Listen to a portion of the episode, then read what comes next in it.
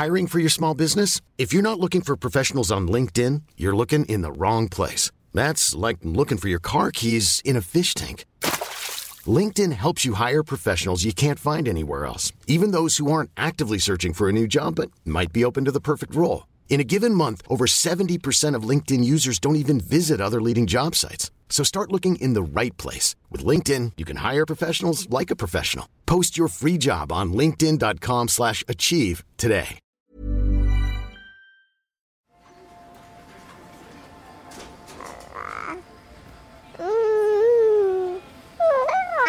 Effectivement, les relations entre euh, Guillaume et mon fils se sont un peu tendues.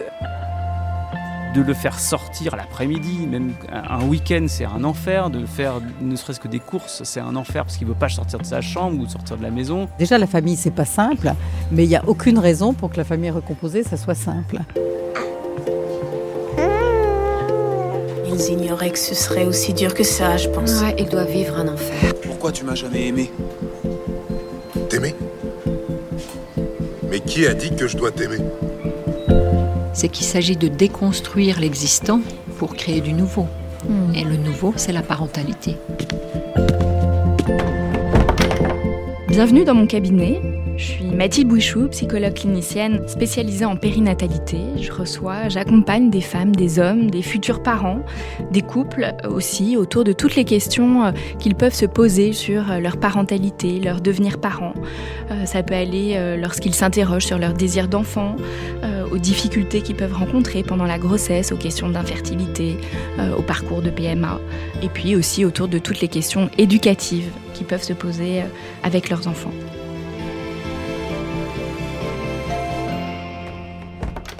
Bonjour Valentine, bonjour Guillaume. Bonjour. Bonjour. Qu'est-ce qui vous amène aujourd'hui? Bah, c'est c'est plutôt moi qui ai poussé Valentine à venir parce que j'ai euh, j'éprouve une difficulté avec euh, avec mon beau-fils, c'est-à-dire le, le fils de Valentine, qui a 14 ans aujourd'hui. Ça commence à devenir un peu compliqué euh, pour moi parce que je, je- je n'arrive pas à comprendre ce petit garçon. Je suis très agacé en fait par tout ce qu'il fait, son comportement, euh, ce côté un peu euh, nonchalant du, matin au soir. euh, ça, me pèse un peu, ça tend un peu nos, nos rapports. Et je sais que Valentine fait beaucoup le tampon en fait. euh, elle est très surtout objective. C'est un âge qui commence à être compliqué pour moi. Je voulais avoir peut-être des, des petits trucs qui vont peut-être m'aider à, redescendre parce que dès le matin c'est c'est crispant quoi. Dès le matin c'est ça va pas vite. euh, c'est un comportement qui, qui, qui me tend alors que et moi je suis tout le contraire. Je suis une boule de nerfs et donc voilà. Quelle est la configuration de votre famille? Alors, euh, je suis euh, donc euh, la maman de ce garçon en question, de 14 ans. Et euh, nous avons eu, euh, Guillaume et moi, une fille qui a aujourd'hui deux ans et demi. euh. voilà la configuration. Et mon fils est une semaine euh, dans notre maison et une semaine chez son père, Qui est remarié. Son père est qui est remarié. remarié, qui a reconstruit sa vie également. Et il y a également un petit garçon qui est né dans, dans la famille de, de son père. Comment elle s'est passée cette recomposition euh, familiale? Quand Guillaume est arrivé dans ma vie, ça s'est fait de manière assez progressive. On a été d'abord plutôt tous les deux, puis après, euh, euh, mon fils est rentré un peu dans l'équation, et puis euh, petit à petit, on s'est dit bah tiens, on va vivre ensemble, et puis voilà, ça s'est fait dans une continuité de relations. Et puis, euh, effectivement, les relations entre euh, Guillaume et mon fils se sont un peu tendues. Plus mon fils avançait en âge, plus ça se, ça, ça devenait un peu compliqué. Et peut-être aussi parce que euh, Guillaume a eu un enfant et du coup, euh, je sais pas. Oui, oui. Bah, Vous avez l'impression que ça a changé les choses, Valentine? Je sais pas si c'est la naissance qui a entraîné des changements ou si c'est le fait que mon fils grandisse et aille vers l'adolescence. Et je pense qu'il y a un peu des deux, en fait. Cette place de beau-père, pour vous, euh, Guillaume, comment ça s'est passé au début, avant que euh, le fils de Valentine euh, rentre pleinement dans l'adolescence? Ah, au début, c'était super, c'était agréable. C'est un petit garçon qui était euh, charmant, euh, Il était beaucoup plus demandeur de plein de choses, de sortir déjà, ne serait-ce que de sortir l'après-midi, de faire des balades, des choses comme ça. C'était beaucoup plus facile avant. Moi, je l'ai connu quand le petit avait, euh, avait 7 ans. Là, il en a 14. Donc, ça change aussi beaucoup de choses. Mais c'était très agréable. Après, il y a eu euh, euh, notre petite fille qui est arrivée. Et du coup, moi, j'étais accaparé aussi par cette petite. Donc, j'ai donner moins de temps à, mon beau-fils. Aujourd'hui, de le faire sortir l'après-midi, même un week-end, c'est un enfer. De faire ne serait-ce que des courses, c'est un enfer parce qu'il veut pas sortir de sa chambre ou sortir de la maison. Il passe son temps sur son téléphone, il fait pas de sport ou pas vraiment beaucoup. Il y a rien qui l'intéresse hormis euh, les iPhones. Je suis un peu dur, mais on dirait c'est une loque de 14 ans. Je suis désolé, c'est un peu dur. Je suis un peu dur. Mais c'est et puis tout le, le j'ai l'impression que tout l'embête quoi. Tout le. Mais ce que tu peux dire aussi, c'est que au début, euh, quand euh, Guillaume euh, est arrivé dans notre foyer, où on, on a reconstruit ce foyer, la relation qu'il a eue avec mon fils, c'était plutôt une relation presque amicale. Il a pris l'habitude de jouer un peu aussi avec avec mon fils, qui était plutôt sympa. J'ai trouvé que c'était une bonne approche en tout cas. il n'était pas trop dans dans de l'éducation, c'était plutôt euh, voilà, je j'approche cet enfant euh, par le jeu et je trouvais que c'était plutôt une bonne approche. Et c'est vrai qu'effectivement à la naissance de notre fille, il y a eu moins, mais il y a eu moins aussi parce que mon fils a moins demandé. Il y a eu un peu des deux quoi. Oui, on joue moins à 14 ans, euh, ouais. peut-être à 7 ans ou en tout cas différemment différemment. Et puis bon, euh, ce que dit Guillaume est, assez juste, c'est que mon fils aujourd'hui est, plus attiré par euh, les iPhones, euh, ce qui se passe sur les réseaux sociaux, même si on est très vigilant à ce qu'il y passe pas des heures. C'est vrai que c'est compliqué de le sortir, de l'emmener faire des choses. Il a moins envie, quoi.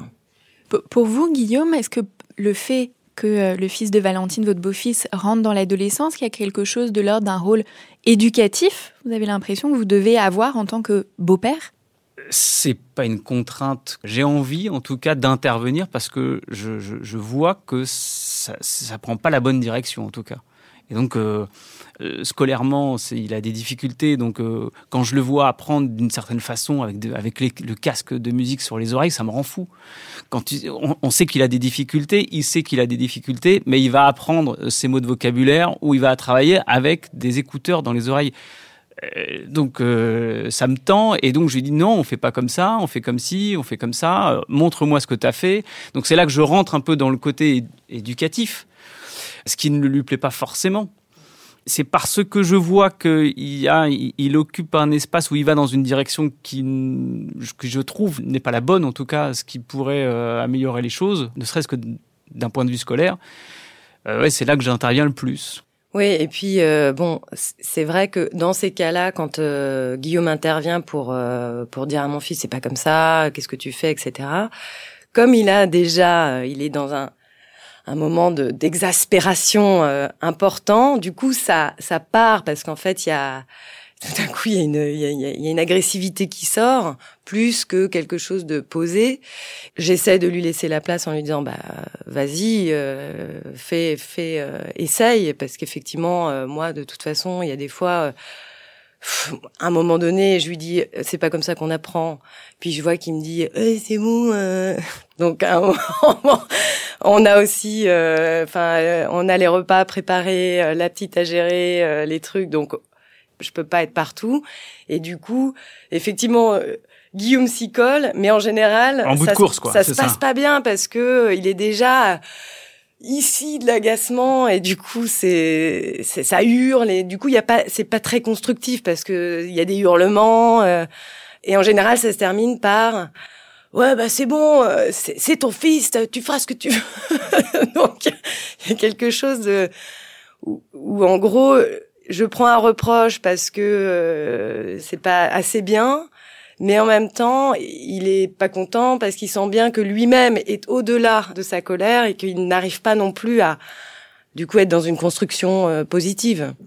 Très classique, je crois. Comment ça se passe euh, avec le père de votre fils? Bah écoutez, euh, avec le père de mon fils, c'est la communication n'est pas fluide. après, on n'a pas de, enfin, on a eu des, on a eu des, des échanges parfois houleux. On a, on n'a pas été d'accord sur tout, mais dans l'ensemble, quand même, on est on est plutôt euh, raccord sur l'éducation. Je pense que mon ex-mari est quelqu'un de plus, un peu plus rigide que moi, ce qui est bien. Et à la fois, il y a des fois, je, c'est des choses sur lesquelles on va justement un peu euh, se frictionner. Parce que lui, il va être dans une extrême rigidité, puis moi, je vais être un tout petit peu plus souple. Bon, après, on dit, euh, on dit à notre fils, euh, chez papa c'est comme ça, chez maman c'est comme ça, il n'y a pas de négociation. Voilà, c'est chacun agit, agit comme ça. J'ai une bonne entente globale avec avec le père de mon fils, donc il n'y a pas, il y a pas de tension extrême, quoi. Hmm. Guillaume, vous avez des relations, des contacts avec le, le père de votre beau-fils? Pas du tout. je pense que c'est là où le bas euh, peut blesser. Voilà. non, non, non, non, je pas de, je pense pas. Je, ne sais pas si pour s'entendre bien avec cet ado, il faut que je m'entende bien avec son père. Je sais pas. Je sais pas si ça doit rentrer dans l'équation, mais en tout cas, il n'y a pas d'opportunité de rencontre euh, plus que ça. Donc, euh, je le croise quasiment jamais.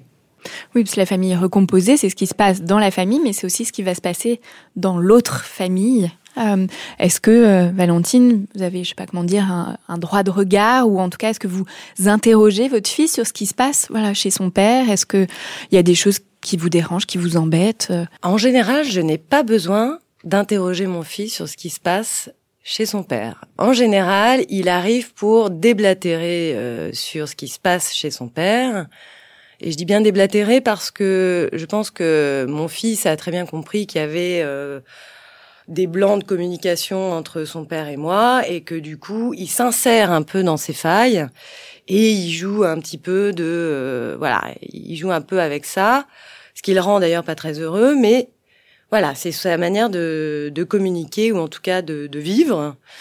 C'est plutôt mon fils qui va m'entraîner, qui va chercher chez moi une intervention que j'aurais avec son père.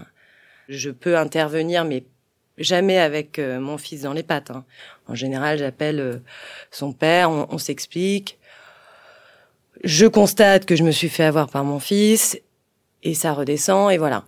Et c'est moins le cas d'ailleurs, euh, à l'inverse, chez son père, en tout cas de ce que me dit mon fils et de ce que me dit son père effectivement, euh, mon fils ne cesse d'attirer l'attention, mon attention, vers le foyer de son père. Voilà.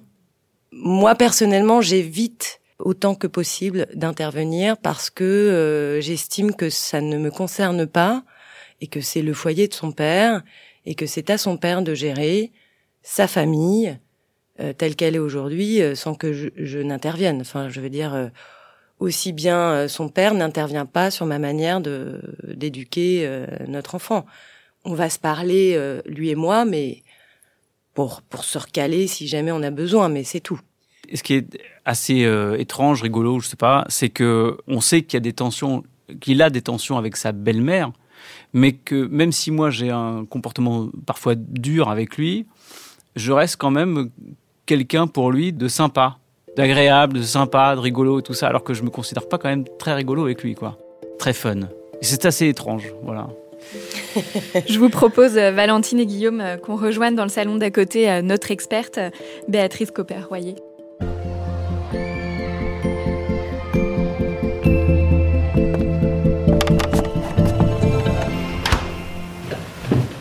Bonjour, Béatrice Copper-Royer. Vous êtes psychologue clinicienne spécialisée dans l'enfance et l'adolescence. Vous consultez à Paris euh, en libéral. Vous êtes également l'autrice de nombreux euh, ouvrages, dont euh, Vos enfants ne sont pas des grandes personnes, Enfants anxieux, enfants peureux, Le jour où les enfants s'en vont et Et la famille recomposée, sujet qui nous réunit aujourd'hui.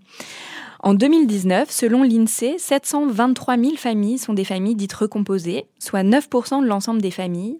1,5 million d'enfants grandissent dans une famille recomposée. Ces recompositions ne sont pas toujours simples, comme euh, vient de nous en témoigner euh, Valentine et Guillaume. En tout cas, elles ne sont pas sans poser question aux parents, aux beaux-parents. De nombreux défis sont à relever pour que les relations se passent bien et que chacun trouve sa place. Un processus certainement qui prend du temps. Qu'est-ce qu'une famille recomposée aujourd'hui? Quelles sont ses caractéristiques, ses enjeux? Que peuvent faire les parents et les beaux-parents pour aider leurs enfants à trouver leur place et à continuer de grandir le plus sereinement possible? Autant de questions euh, auxquelles nous allons euh, essayer de réfléchir avec vous, euh, Béatrice Copper-Royer. Tout d'abord, Béatrice, qu'est-ce qu'on appelle une famille recomposée? Une famille recomposée, c'est une famille dans laquelle vivent des enfants dont un des membres du couple n'est pas le parent. Et donc, il y a euh, cet enfant, un de ses parents et un beau-parent, et parfois les enfants du beau-parent et un enfant que le couple a eu euh, ensemble. Donc c'est une espèce, de mosaïque de personnes qui, euh, qui ont des histoires différentes, qui arrivent, et les enfants arrivent avec leurs leur, leur bagages euh, qui sont pas les mêmes, et donc ils doivent s'adapter à effectivement à des, des, adultes qui sont pas leurs parents, et parfois aux enfants de, de, ces adultes qui sont qui ont pas de nom d'ailleurs, vraiment. On, certains les appellent des, des frères ou des sœurs d'autres des beaux-frères ou des belles-sœurs. En fait, il n'y a pas vraiment de nom. Et euh, tout ça s'accorde plus ou moins bien. Que moi, je crois ce qu'il faut dire surtout en, pré en préambule, c'est que la, famille recomposée, déjà la famille c'est pas simple, mais il n'y a aucune raison pour que la famille recomposée ça soit simple, parce que justement il y a euh, une, nécessité de faire vivre et cohabiter ensemble des enfants notamment euh, et des adultes qui arrivent avec des histoires euh, souvent douloureuses, puisque famille recomposée implique qu'il y a quand même eu une séparation et que les enfants ont subi une séparation, et donc tout ça peut très bien au bout du compte se passer, mais certainement pas euh, d'un coup de baguette magique et du jour au lendemain. Et je pense que ça demande de la part des adultes énormément de, concertation, de dialogue et que rien ne va vraiment de soi.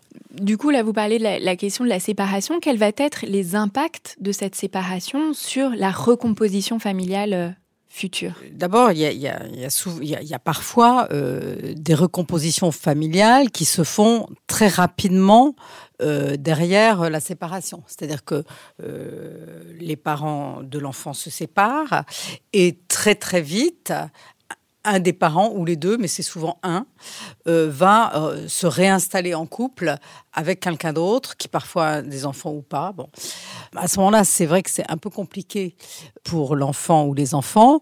Donc, il faut qu'ils avalent à la fois euh, la réalité que leurs parents ne vivent plus ensemble, ce qui, euh, même si extrêmement banal aujourd'hui, parce qu'effectivement, vous l'avez dit, beaucoup, beaucoup d'enfants vivent dans, des configurations pareilles, n'empêche que à, l'échelle d'un enfant, c'est pas du tout, c'est pas un événement banal. Donc, on peut pas leur faire croire que quelque chose qui pour eux suscite beaucoup d'émotions complexes est euh, totalement simple et euh, tout le monde est content.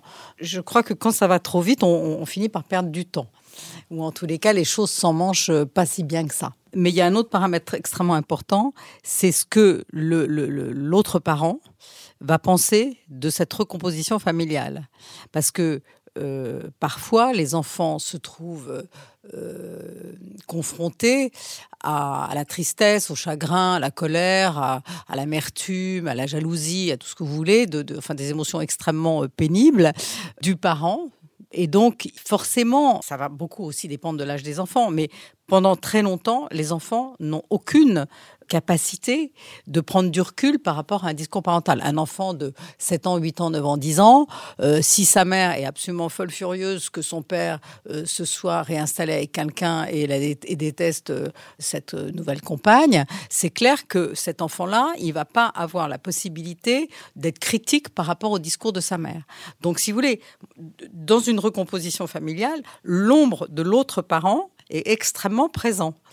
Et euh, plus, euh, plus ça va être euh, adouci par le temps, plus voilà, puis plus les gens, les adultes qui sont quand même des adultes, raisonnent leurs émotions et euh, se mettent un peu à la place de leurs enfants, mieux ça se passera. Mais c'est vrai que euh, un enfant qui est euh, longtemps en prise avec un de ses parents qui critique en permanence ce qui se passe dans l'autre famille, il va être assez malheureux et il va en vouloir au bout du compte à, à ses parents. Hein. Enfin, ça va énormément compliquer les donnes. Oui, en tout cas, là, on voit bien le, le conflit de loyauté dans lequel il peut se retrouver un peu coincé. C'est un énorme conflit de loyauté et euh, ça peut durer très très longtemps. Alors moi je vois que ce qui va pas, mais euh, je trouve que malgré euh, la banalisation entre plein de guillemets des séparations, et eh ben finalement il y a encore, je sais pas c'est encore comme il y a 20, 15 ans, il y a des gens qui se détestent et, qui critiquent en permanence l'autre parent. Quoi. Et là, autant je suis convaincue que les enfants euh, peuvent très très bien se remettre de la séparation de leurs parents et qu'ils sont pas voués au malheur pour autant. Autant quand euh, les tensions perdurent, qu'il y a des critiques euh, permanentes, qu'on se disqualifie tous les jours, là les enfants ils payent un, lourd tribut. Par rapport aux différentes configurations familiales, pour Guillaume et Valentine, Valentine avait déjà un enfant et puis ils ont eu ensemble un enfant. Parfois chacun des membres du, nouveau couple, de la nouvelle famille, ont déjà des enfants. Est-ce qu'il y a des différences par rapport à ces configurations? Alors, je des enjeux différents. L'enfant qui naît va confirmer à ses demi-frères et sœurs, dont les parents sont séparés, que les parents sont bel et bien séparés. Parce qu'il faut bien reconnaître que les enfants, même avec des parents séparés depuis 5 ans, 6 ans, 7 ans, ont sont très très souvent dans un fantasme que peut-être bien un jour ils vont se remettre ensemble. Euh, ça c'est quelque chose qu'on peut voir mais très très très très très longtemps. Bon.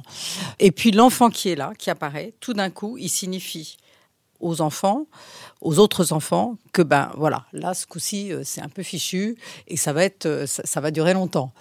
Donc il y a évidemment à la fois, enfin j'ai entendu des dizaines et des dizaines de fois euh, des ados notamment parce que les adolescents sont quand même assez virulents par rapport à un, enfant qui s'annonce. Euh, ça sera même pas mon frère, même pas ma soeur, même pas un cousin, même pas une cousine. De toute façon je déteste. Bon, bon on se rend compte petit à petit qu'avec le temps, bon, il faut entendre tout ça, pas dramatiser, et puis que quand l'enfant est là, finalement, euh, le, lien se construit.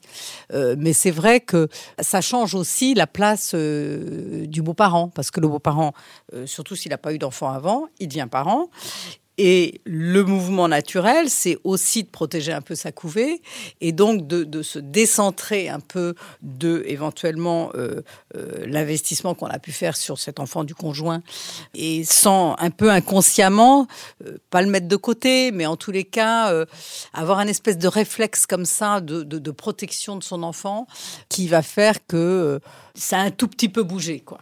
Hmm. Oui, d'ailleurs, Guillaume nous le disait un petit peu, voilà, que quand même on il y a des choses qui ont changé depuis euh, la naissance de votre fils. En tout cas, que ça a modifié des choses pour vous par rapport à votre position de père et de beau-père. Oui, et puis surtout, euh, le fils de Valentine regarde son, son beau-père différemment puisqu'il le voit être le père de sa sœur et que, comme il n'est pas idiot, il se rend bien compte que c'est quand même pas tout à fait la même chose.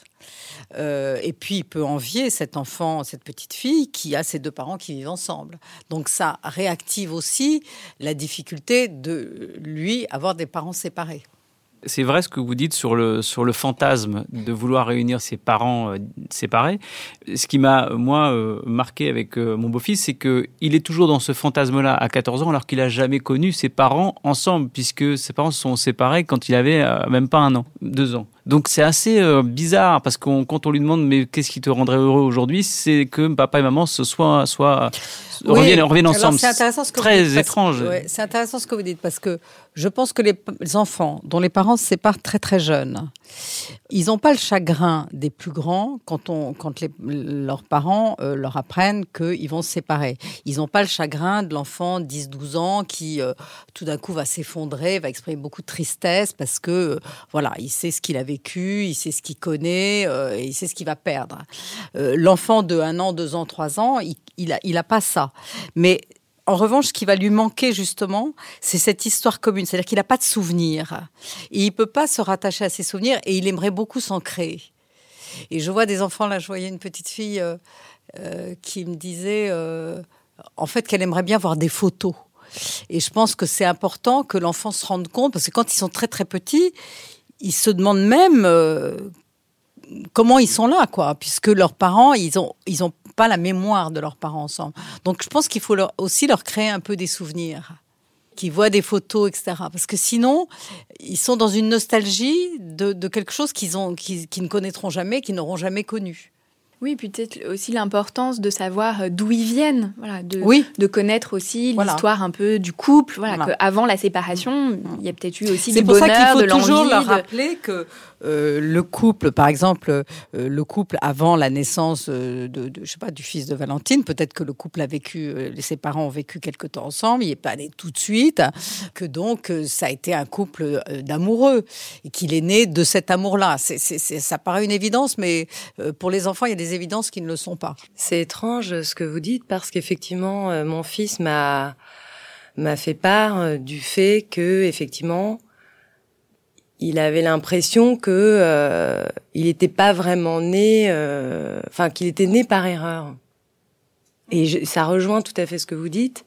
C'est qu'en gros, c'est comme si euh, il n'avait pas vraiment une naissance, quoi. Que cette naissance a été pas vraiment euh, présente parce qu'il a pas. effectivement, en plus, moi, je n'ai j'ai pas les photos imprimées, je crois que je les ai sur un CD euh, que j'arrive plus à lire parce que voilà, ça s'est abîmé. Du coup, je, je ne peux pas lui montrer ou très peu, je, je crois que j'en ai deux. Euh, peut-être son papa en a plus, je suis même pas sûre.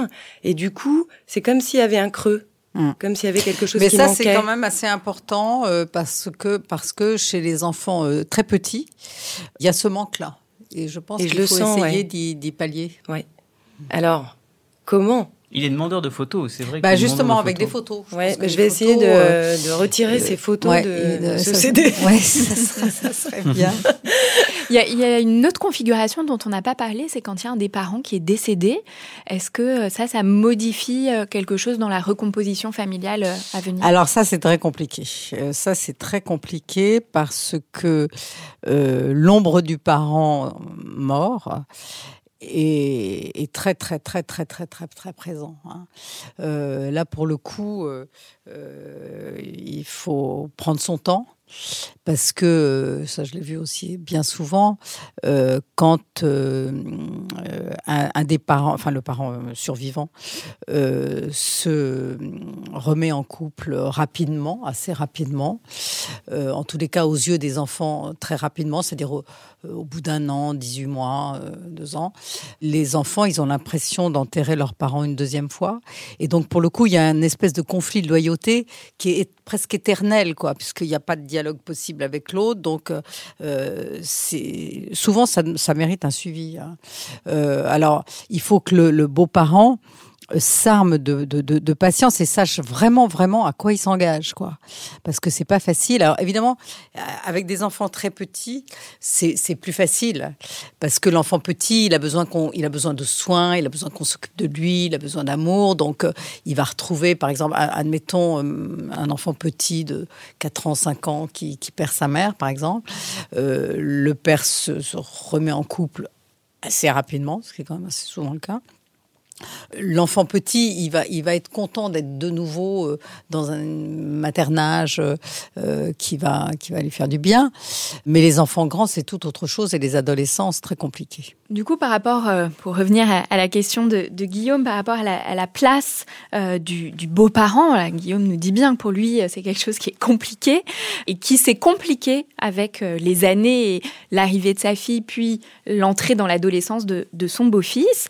Voilà, co- comment elle s'aménage, comment elle se construit cette place de, beau-parent Alors Guillaume, il parle, il parle de l'adolescence euh, de son beau-fils euh, de façon tout à fait intéressante parce que c'est tellement ça. Hein, c'est vraiment, on, on voit bien qu'on- qui décrit vraiment un ado, quoi.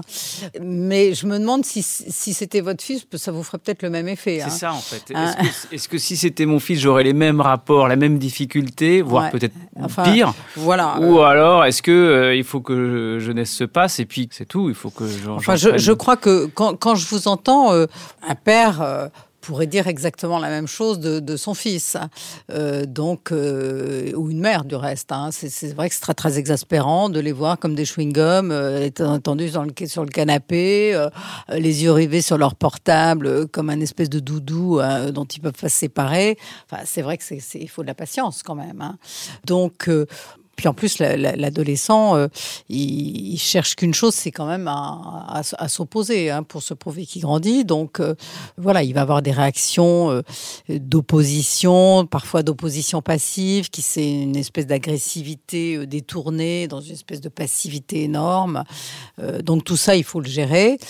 Ceci dit, les adolescents, ils parfois, je, vous entendais parler de, des rapports à sa belle-mère, mais parfois c'est beaucoup plus simple pour un adolescent euh, ou une adolescente d'attaquer la belle-mère que d'attaquer sa mère. Parce que quand on attaque sa belle-mère, d'une certaine façon, on, économise le, travail d'agressivité par rapport à la mère. Euh, et c'est beaucoup moins dangereux d'attaquer sa belle-mère que sa mère. Parce que les adolescents, ils sont dans cette ambivalence-là. Hein. C'est-à-dire à la fois, je veux me séparer, mais j'ai peur de perdre. Donc euh, j'attaque, mais en même temps, j'ai peur qu'on m'abandonne. Donc dans toute cette ambivalence, le beau-parent est un formidable moyen de détourner euh, l'attaque au lien euh, parental, qui est beaucoup plus dangereux. Donc les belles-mères, elles s'en prennent en général plein la tronche parce que euh, elles sont des, formidables objets, des réceptacles d'agressivité de, l'adolescent. Et c'est pareil pour le, beau-père aussi? C'est pareil pour le beau-père, mais c'est moins aigu. La belle-mère, elle est vraiment la pauvre. Enfin, il y a le fantasme de la marâtre hein, qui est quand même très très présent. Hein. La belle-mère euh, c'est c'est quand même la mauvaise mère, quoi. Elle subit cette espèce de d'image là, de, de, de légende populaire, je dirais. Et à l'adolescence, ça peut être très très fort, alors que le beau-père il est plus à distance et il est moins supposé que la belle-mère prenne la place de la mère. On entend, moi j'entends beaucoup plus des filles dire ah, c'est pas ma mère, c'est pas ma mère, que des euh, fils dire euh, c'est pas mon père comme si euh, le danger était moindre. Et, quand on est à la place de cette belle-mère et de ce beau-père, est-ce qu'il y a des limites justement à pas franchir dans nos réactions, euh, alors qu'une réaction d'un père ou d'une mère serait plus acceptée quand on est l'enfant euh, Moi, je me pose souvent la question jusqu'où je peux aller? Est-ce qu'il y a, est-ce qu'il y a des choses que je ne peux de toute façon pas dire et pas faire parce que c'est pas mon rôle, il faut surtout pas que je le fasse, ou au contraire, euh, on peut tout faire, on peut tout dire, ça dépend de la relation, je sais pas. Ouais, moi je pense que ça dépend. Enfin, en tous les cas, je crois que il faut poser des limites aux adolescents, parce que les adolescents, ils ont besoin de limites, et que euh, sous prétexte justement de pas être le père ou de pas être la mère, les adolescents finalement sont face à des adultes qui sont un peu perplexes, et du coup ils en usent et ils en abusent et ils manipulent tout le monde. Donc, euh, je, je crois qu'il faut dire aux adolescents il n'y a aucune obligation d'amour. Tu n'es pas obligé d'aimer ta belle-mère, tu n'es pas obligé d'aimer ton beau-père, t'aimes qui tu veux t'es pas non plus obligé de les détester, tu as aussi le droit de les aimer. Bref, tu es libre d'aimer ou de ne pas aimer qui tu veux. Mais en revanche, tu as une obligation de respect. Parce que quand on vit sous le même toit de quelqu'un, on dit bonjour, au revoir, merci, euh, on claque pas la porte au nez, on n'est pas dans une agressivité comme ça permanente. Donc je pense qu'il faut aussi que le parent, et ça c'est le rôle du parent, de, de dire à, à son enfant, ok, c'est pas ton père, ok, c'est pas ta mère, mais n'empêche que nous vivons tous ensemble et que donc il y a des règles familiales et il a le droit ou elle a le droit de te les énoncer et de te les rappeler. Hmm. Donc là, c'est aux parents de poser ces règles familiales. C'est-à-dire que c'est le, rôle du parent est important parce que c'est le parent qui va conforter la place du beau-parent. Hein. Si le parent a tellement peur euh, de se faire détester à un moment, euh, a tellement peur d'être moins aimé que l'autre parent, etc., et, et, du coup surprotège son enfant, le beau-parent, il peut pas avoir sa place c'est aux parents de laisser aussi de la place. C'est pour ça que ça demande énormément de, dialogue et de communication dans le couple, parce que euh, sinon, il y a vite, euh, il y a vite un peu de ressentiment et, de tension. Hein. Quand vous dites le couple, euh, vous parlez du couple, le, couple recomposé, le, le, parent, il doit laisser une place à l'autre. Hein. C'est-à-dire, euh, si, euh, euh, bah, si Guillaume fait une remarque à votre fils, même si vous trouvez que c'est pas le bon ton, bah, tant pis, vous pouvez lui en parler après. Mais si vous, sur le moment, vous intervenez tout de suite, à ce moment-là, votre fils, qu'est-ce qu'il fait? Il sent qu'il peut créer de la tension, et qu'est-ce qu'il fait? Il va en user, en abuser, parce que c'est exactement ça qu'il cherche. On l'a déjà constaté. Donc le, le beau-parent, de fait, a une place et une position quand même euh, éducative à l'égard euh, de... À partir du moment où on, partage la vie quotidienne pendant une semaine, ou même pendant des vacances, ou pendant un week-end, quand euh, maintenant c'est très quand même souvent un, temps partagé, évidemment qu'il y a des règles familiales à respecter. Je veux dire, dans une famille, on peut pas faire n'importe quoi. Hein. Euh, pour que ça soit suffisamment harmonieux, il faut bien euh, se respecter. Hein. Respecter l'espace, respecter les rythmes. Il y, a, y, a, quand même un certain nombre de règles qu'il faut mettre en place. Alors, c'est vrai que quand ils sont grands, on peut en discuter avec eux et bien rappeler quel est le territoire de chacun. Euh, voilà.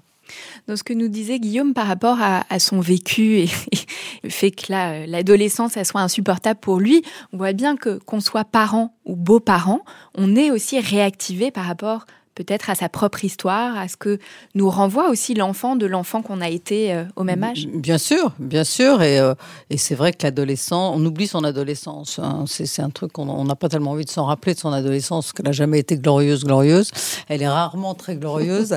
euh, et c'est vrai que revoir à travers un, un, un, garçon ou une fille assez pénible dans leur comportement, ça, ça rappelle souvent des souvenirs mauvais et du coup, ça réactive des émotions euh, un peu, un, peu vives.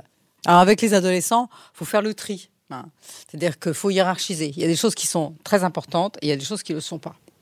Euh, on ne peut pas mettre tout dans le même panier parce que sinon, c'est, c'est toute la journée qu'on les mmh. reprend. Donc, mmh. euh, il faut hiérarchiser. C'est ce que je lui dis d'ailleurs souvent parce que tout, tout, je sens que tout l'exaspère et je lui dis écoute, euh, tu peux pas euh, mener tous tous les toutes tous les combats, c'est pas possible. il faut choisir toute la journée. Ça c'est sûr. Et je lui dis, il faut choisir effectivement. Alors les devoirs, c'est un bon combat, euh, mais on peut pas non plus être toujours sur son dos parce que c'est pas non plus une bonne chose. Donc c'est vrai que c'est compliqué parfois. C'est compliqué, mais je pense qu'en effet, vous avez raison. Euh, le, fait que ce soit un ado exacerbe un peu les choses. Je vous le disais, quand il était plus jeune, ça allait mieux. C'était, c'était pas aussi, euh, euh, aussi tranché. Et ça se, ça se passait plutôt bien, quoi. Ça se passait plutôt Mais, bien. Mais vous savez, les adolescents, ils ont besoin de conflits pour se construire. Hein. Je pense que justement, une des difficultés pour les adolescents qui vivent dans des familles recomposées, c'est que parfois, les adultes ont très très peur du conflit avec eux et s'aplatissent parce que ils ont peur de le blesser. En réalité, les, parents ont une espèce de culpabilité latente vis-à-vis de leurs enfants. Ils ont l'impression de leur avoir fait un sale coup. Et donc, cette culpabilité fait qu'ils sont euh, parfois d'une extrême prudence. Et moi, je pense que les adolescents, ils ont besoin aussi, de temps en temps, de rencontrer des adultes qui leur rentrent un peu dedans. Parce que sinon, si on sait la politique de l'oreiller mou, ça va de plus en plus loin. Et ça les rassure pas du tout. Et il y a une autre chose aussi que je voulais vous demander, c'était la comparaison avec le père. Souvent, mon beau-fils commence à me comparer ou à être en comparaison ou à essayer de donner des choses. Et c'est assez euh, perturbant parce que je veux dire, ça veut dire quoi? Il, me voit comme comme un loser, ou il me voit comme euh, quelqu'un de moins bien, ou, je suis moins bien, donc je suis moins à même de lui dire deux, trois choses? C'est assez... Euh, il essaie de vous blesser, il essaie de, il essaie de vous mettre en difficulté, il essaie de vous blesser, parce que ce que, ce que j'entends euh, dans votre témoignage, c'est que vous, vous êtes passé d'un rapport assez ludique, pas tellement éducatif avec cet enfant, avec ce garçon, à, à quelque chose finalement un peu plus éducatif, notamment par rapport à la scolarité, où vous essayez d'intervenir pour l'aider. Et donc là, c'est typiquement un rôle éducatif. Et, à ce moment-là, il vous met dans le même sac que son père et, euh, il essaye de vous comparer et, euh, euh, et, de vous déstabiliser en réalité. Mais il faut pas donner prise à ça. De temps en temps, il, y a des fils qu'il faut pas saisir, quoi pas rentrer dans la, dans la polémique surtout. Hein. C'est fréquent ces, ces comparaisons que les enfants peuvent faire entre le parent et le beau-parent? Bien sûr. Toutes les façons, euh, les enfants, ils essayent de, prendre le pouvoir. Hein. Ils se disent que c'est une formidable possibilité pour eux de prendre le pouvoir. Hein. Vous l'avez dit, euh, par exemple, euh, Valentine le disait, son fils, quand il revient de chez son père, essaye de, de déverser toute son agressivité, enfin de, faire un tableau pas possible de ce qui se passe chez lui. C'est bien aussi pour culpabiliser sa mère et pour euh, euh, enclencher chez elle une espèce de, d'attitude de, protection. Et il essaye en réalité de tenir le guidon. Hmm. oui, donc ils vont se saisir de, de toutes les failles finalement. Voilà. voilà. Hmm. Il y en a qui sont très doués. Qu'est-ce qui fait que la recomposition familiale va marcher, c'est-à-dire où les relations vont être euh, satisfaisantes, de qualité, où chacun va trouver sa place et, s'épanouir et continuer de grandir pour les enfants? Euh, le, temps déjà, hein, le temps, euh, le temps, la communication euh, dans le couple, le fait qu'il y ait une communication suffisante entre les ex-conjoints, une communication apaisée, c'est-à-dire que les enfants se rendent, voilà, réalisent que euh, il va pas y avoir de possibilité trop de manipuler son monde puisque les gens se parlent. Les gens se parlent, se parlent bien, communiquent bien. Donc à partir du moment où il y a une communication qui est saine et correcte entre entre les, les, adultes, bah, les enfants ont moins la possibilité euh, euh, de manipuler leur monde. Donc donc ça se ça se passe bien. Vous, vous, dans ce que vous observez, comment elles se passent euh, les relations entre les beaux-parents? Est-ce que doit y avoir des, des relations, des communications? Est-ce que c'est les parents finalement qui vont discuter entre eux? Comment là les choses euh, c'est le plus souvent les parents. Euh, je veux dire, il faut pas rêver. Il y a que dans les magazines euh, People qu'on voit euh, des espèces d'immenses familles recomposées. Tout le monde s'entend parce que quasiment les vacances ensemble. Ça n'existe pas, ça. Hein. Je veux dire, les, beaux-parents sont pas du tout obligés de se voir. ils peuvent éventuellement se rencontrer, mais enfin on est obligé d'être amis, il faut pas rêver. Hein. Quand on a un enfant avec quelqu'un, on, est lié à cette personne d'une certaine façon, ad vitam, en tous les cas, euh, jusqu'à ce que l'enfant devienne adulte. Donc, euh, il y a une, impérieuse nécessité de communication. Je voulais euh, avoir votre avis aussi sur le jugement que l'on peut avoir sur la nouvelle personne qui fait partie de son ex-compagnon et qui va s'occuper de son fils. Euh, par exemple, de, la nouvelle femme de, ton ex qui euh, va du coup avoir une partie d'éducation ou qui va passer du temps avec, ton fils. Euh, des fois, c'est des, on, il nous relate des choses qui sont pas terribles, en tout cas, dans les réactions qu'elle peut avoir. Et même aussi, euh, moi, par rapport à certainement son père qui doit se poser des questions sur moi. Euh, on, peut être dans le jugement, on peut juger l'autre, le, le, nouveau conjoint? Non. Non, franchement, là, c'est même une erreur euh, assez banale, mais, mais ennuyeuse, parce que les enfants, ils adaptent leur discours à, à l'autre. Hein. Je veux dire, ce que, ce que vous rapporte euh, votre fils sur ce qui se passe chez son père, et même sur les réactions de sa belle-mère, euh, bon, faut, faut, faut, voir si vraiment c'est comme ça. Ouais, hein. C'est un peu son espace de manipulation d'ailleurs. Voilà, hein, euh, exactement. On s'est pris les pieds dans le tapis à maintes et maintes fois sur, sur ça, parce que effectivement, à un moment donné, quand, quand votre fils rentre tous les jours et qu'il vous tanne, en vous racontant tout ce qui s'est passé, etc., tout d'un coup, vous avez un doute. Bien sûr, mais à ce moment-là, il faut surtout pas donner prix parce que l'enfant, il s'installe dans une position de victime et, il a l'impression que quand il est dans le registre de la plainte, on va plus, il va avoir beaucoup, beaucoup plus d'attention de son Exactement. Et ça, c'est extrêmement pervers comme mm. système. Hein. on le voit. D'ailleurs. Quand chacun des membres du nouveau couple a déjà des enfants, que peuvent faire le parent et le beau-parent pour que la cohabitation entre les enfants euh, se passe au mieux Là encore, il faut pas rêver euh, du premier coup euh, que tout le monde s'entende, hein, parce que il y a des caractères qui vont moins bien s'accorder. Il y a des âges aussi où ça va être plus compliqué, des, décalages d'âge qui sont qui sont un peu plus difficiles. S'il y a, par exemple, un, un, plus petit, euh, ça va, il va être considéré parfois par l'adolescent comme un emmerdeur euh, parce que euh, voilà, parce qu'il rentre dans sa chambre, parce qu'il prend, voilà, il fait du bruit. Bon, il faut essayer de les faire se respecter sans les obliger à s'aimer. Hein faut aussi leur dire que au fond ils vivent la même chose quoi euh, et ça moi quand je les ai en consultation souvent je, leur, je leur, dis je, te rappelle que euh, un tel ou une telle il, est exactement dans la même position que toi c'est si tu crois que ça l'amuse de passer la moitié de la semaine avec ton père pas du tout hein, il préfère être avec le sien et ben donc vous êtes pareil euh, et ça ça les ça, ça, ça, les fait réfléchir. Parce qu'ils sont très, voilà, ils sont très égocentrés quand même. Hein. Hmm. Et est-ce que vous auriez, voilà, des. Alors, dans les conseils que vous donnez, déjà, il y a la question de pas idéaliser. Alors, idéaliser d'être une meilleure famille ou, euh, de mieux réussir que peut-être précédemment ou d'attendre beaucoup. Raison, parce qu'il y a, y, a, y, a, y a ça, hein. c'est-à-dire que le couple qui recompose une famille a envie de mieux faire. Il y a eu un échec quand même, puisque quand on se sépare, c'est qu'il y, y, a quand même eu un échec. Et donc, il faut être dans, dans, un peu dans la de cet échec et, et dans réussir là où on a échoué. Donc, c'est vrai que parfois, la pression est forte. Et, euh, moi, ce que je dis, c'est que euh, on peut tout à fait euh, devenir une famille recomposée, heureuse, sereine et, et, contente, mais que ça se fait pas du jour au lendemain et qu'il faut savoir prendre son temps et que chacun se positionne, conforte l'autre dans ses positions, que les enfants on les comprenne, on les écoute, mais aussi qu'on leur pose des limites. Tout ça passe par beaucoup, beaucoup, beaucoup de communication. Dans la famille recomposée aussi, est-ce qu'il y a des choses à faire pour favoriser le lien entre le parent et l'enfant? Là, je pense, est-ce qu'il est important d'aménager euh, des temps euh, privilégiés entre le parent et l'enfant où le beau-parent ne serait pas présent?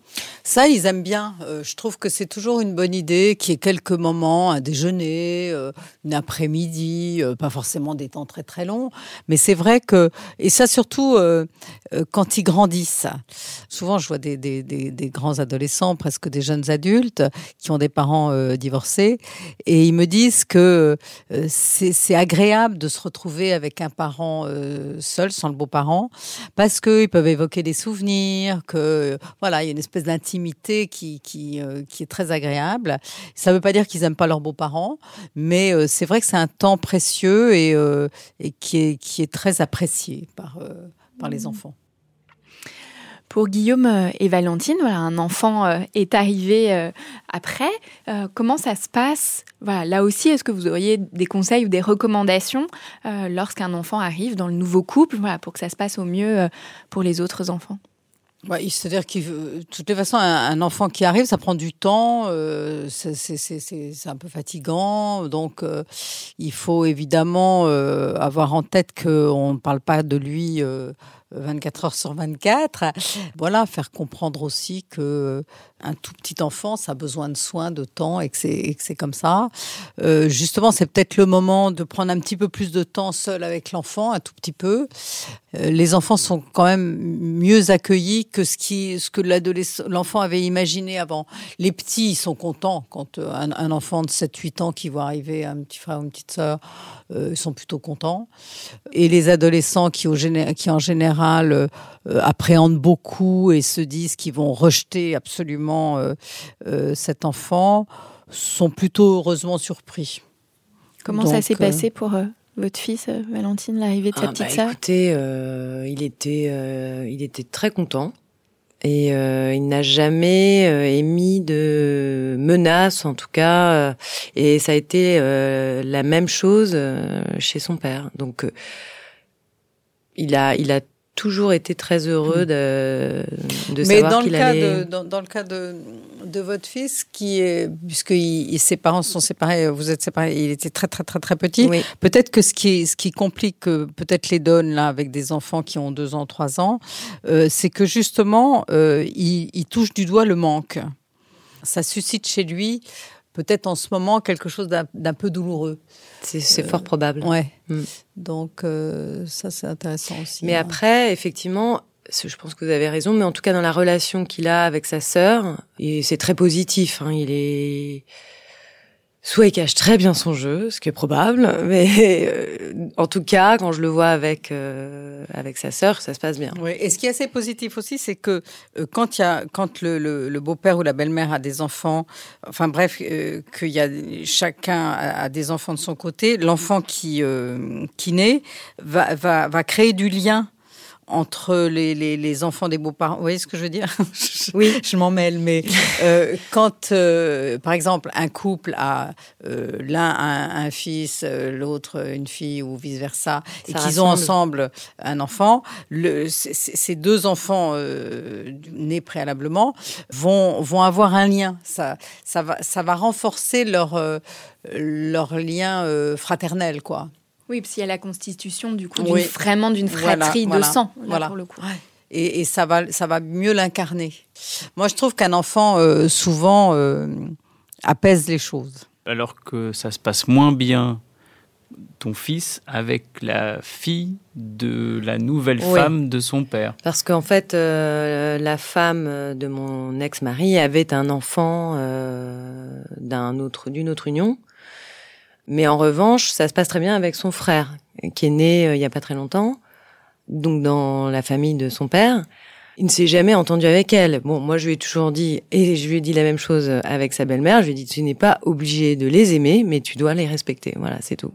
Tu vis avec eux, tu respectes. Point. En tout cas, dans tout ce que vous nous avez dit, euh, Béatrice, hein, on entend bien l'importance du dialogue, de la communication au sein du couple, de pouvoir se coordonner, même si on n'est pas tout, toujours d'accord, en tout cas devant l'enfant, de pouvoir tenir euh, voilà quelque chose justement d'une posture euh, euh, où chacun voilà va se reconnaître voilà et, confirmer devant l'enfant, les beaux enfants, la place de chacun. En tout cas, vous nous dites bien aussi voilà que les enjeux sont multiples et que les enfants sont très forts voilà pour aller titiller là où il y a des failles, en tout cas des, difficultés. et ça, ils sont champions. Ils repèrent très très très très très vite les failles et il se faufile à toute allure parce que ça renvoie à, la toute puissance de l'enfant. Vous savez, l'enfant il passe euh, vers 3 euh, ans, 4 ans par une phase de toute puissance et il n'a de cesse d'essayer de retrouver cette phase-là. Donc c'est une formidable occasion euh, pour lui de, de, retrouver cette toute puissance. En tout cas, ils mettent beaucoup au travail leurs parents et leurs beaux-parents. Ah ben ça c'est sûr, ça c'est sûr. Je recommande souvent des lectures euh, à mes patients. Évidemment, on va à nouveau recommander euh, votre livre et la famille recomposée, pas si facile mais possible. Il y a aussi euh, Amour et crise dans la famille recomposée de Catherine Audibert, Vivre heureux dans une famille recomposée d'Yvonne Poncet Bonissol, et puis pour les enfants, Ma famille recomposée de Catherine Dolto. Un très grand merci Valentine et Guillaume d'être venus partager votre vécu de, de beau-père, Merci beaucoup.